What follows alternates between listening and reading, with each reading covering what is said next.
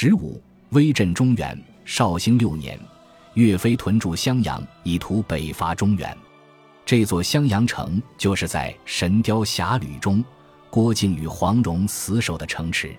襄阳古城地处汉水中游南岸，北临南阳，南接荆门，是古代兵家必争之地。据文献记载，唐、宋、元时期的襄阳城周九里，原本是一座土城。到了南宋时期，朝廷在襄阳城东南。西三个城门上增建了瓮城，并在重要位置包起了砖墙，在城垣上增筑了马面和看楼，大大的加强了城池的防御能力。故此，襄阳城又有华夏第一城池之称。岳飞屯驻襄阳城后，即派遣杨再兴进驻西京长水县的叶阳。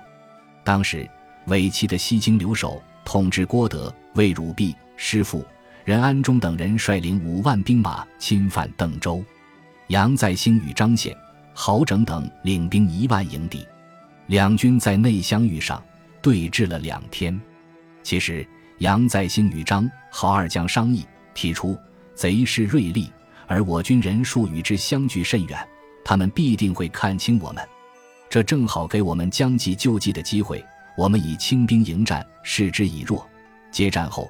马上诈败退却，敌人必定会乘势追杀。那时候，我们以伏兵突袭，自然能够取胜。众将听到杨再兴的计谋后，无不拍手称善。一日早上，杨再兴命将士轻兵迎敌，并佯败逃走。果不其然，敌军乘势追杀。待敌军过后，一早在暗处埋伏的大队人马见机进起，从后掩杀。而原先杨败的部队也倒过头来回师夹击，一众岳家军见机会来临，无不精神抖擞，以风卷残云之势把敌军杀退，并生擒了郭德师傅，夺得马五百余匹，降士卒千人。魏汝弼等见大势已去，只好收拾残兵，退回洛阳。一日，杨再兴点起部队，再战孙洪建，智勇双全的杨再兴大破孙氏。杀败敌众二千人，收复了长水县，并得粮饷二万石。西京一带的险要悉数夺回。同时，杨再兴又夺得伪齐所留马万匹，出粟数十万。其后，杨再兴又攻陷蔡州，把敌军粮草全数焚毁。